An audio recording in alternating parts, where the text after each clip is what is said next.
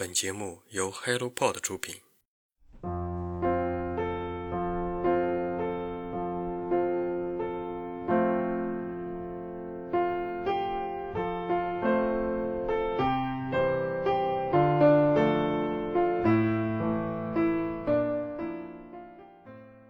日本学者东山魁夷曾经说过这样一段话：“日本是远东的岛国。”流入的民族和文化都不可能通过日本继续流动到其他的国家，而在这里原封不动地留下来。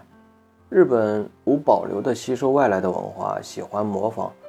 同时又顽强地保留自我，由此产生了刺激和紧张，生发出新的动力。而这次推荐的这本书，由乐府文化出版的《日本西化》。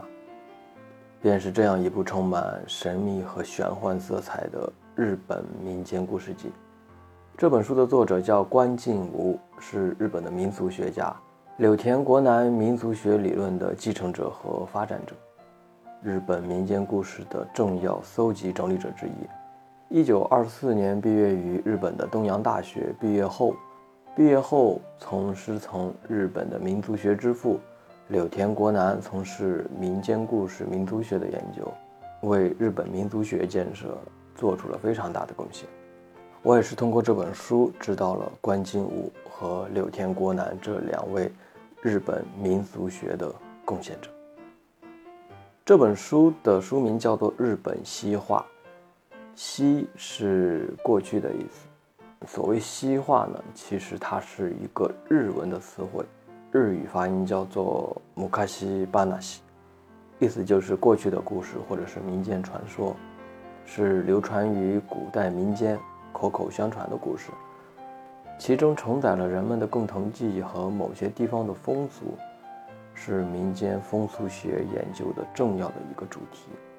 在这套日本西化里啊，汇编了很多家喻户晓的日本传说故事，比如大家可能知道的叫桃太郎。还有福岛太郎、摘瘤子的老爷爷、一寸法师等等，这些古老的日本民间故事，随着岁月流转，被村里的老爷爷老奶奶口口相传的保留下来。在那些神奇有趣的故事里，不仅有日本古代的风土人情、生活习惯，它更包含了日本民族心理、观念、信仰等等。故事类型非常的多样。也是培养小朋友想象力的非常棒的一个读本。其实不仅仅是小孩子啊，我最近在看的时候，也让我的想象力重新迸发出来，就好像看夜晚的潜水艇一样。所以我对这套书用“想象力”这三个字作为关键字吧。每一个国家都有自己的民间故事。而这些故事往往都带有鲜明的民族特色，是一个民族文化的精神底色。一代又一代的人，祖祖辈辈的故事源远流长，它有着最古老的思想和文化，是一个民族日后所有故事的基石，还有根。嗯，有趣的是啊，我在读这本书的时候，发现这本书虽然它是一个寓言故事集，有点像安徒生童话选，呃，或者是一千零一夜，还有咱们古代的聊斋志异，但是我却能从日本西化这套书里啊，读到一些奇奇怪怪的理论。现代日本人的脑洞很大，大家是有目共睹的，但是我却发现了古代的日本人脑洞更加的奇特呀。给大家介绍一个故事啊，叫做《构太郎》，构是藏污纳垢的构，讲的是一对懒惰的老夫妻啊，因为生不出孩子，于是从身上搓了点泥，然后这些泥就变成了一个孩子，老夫妇给他起名叫做构太郎。构太郎一顿能吃四十斤大米，很快就长成了一个大小伙。有一天啊，他拿着一根重达七百斤的铁棍出门游历去了。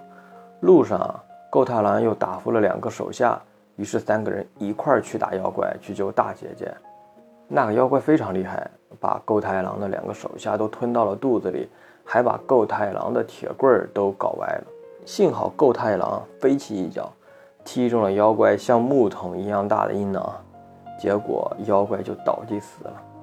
够太郎救出了大姐姐，然后大姐姐的父母千恩万谢要报答够太郎，但够太郎说什么都不要任何的报酬，只要了四十斤大米，一口气吃完了。大姐姐的父母非常感动，说：“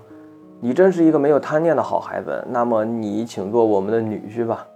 于是。够太郎就和大姐姐过上了幸福的生活，还把懒惰的老夫妇也接过来一起生活。所以这个故事大概就是说，不爱洗澡没关系，说不定等你老了，靠身上搓下的泥就能过上躺平的生活啊！开个玩笑啊！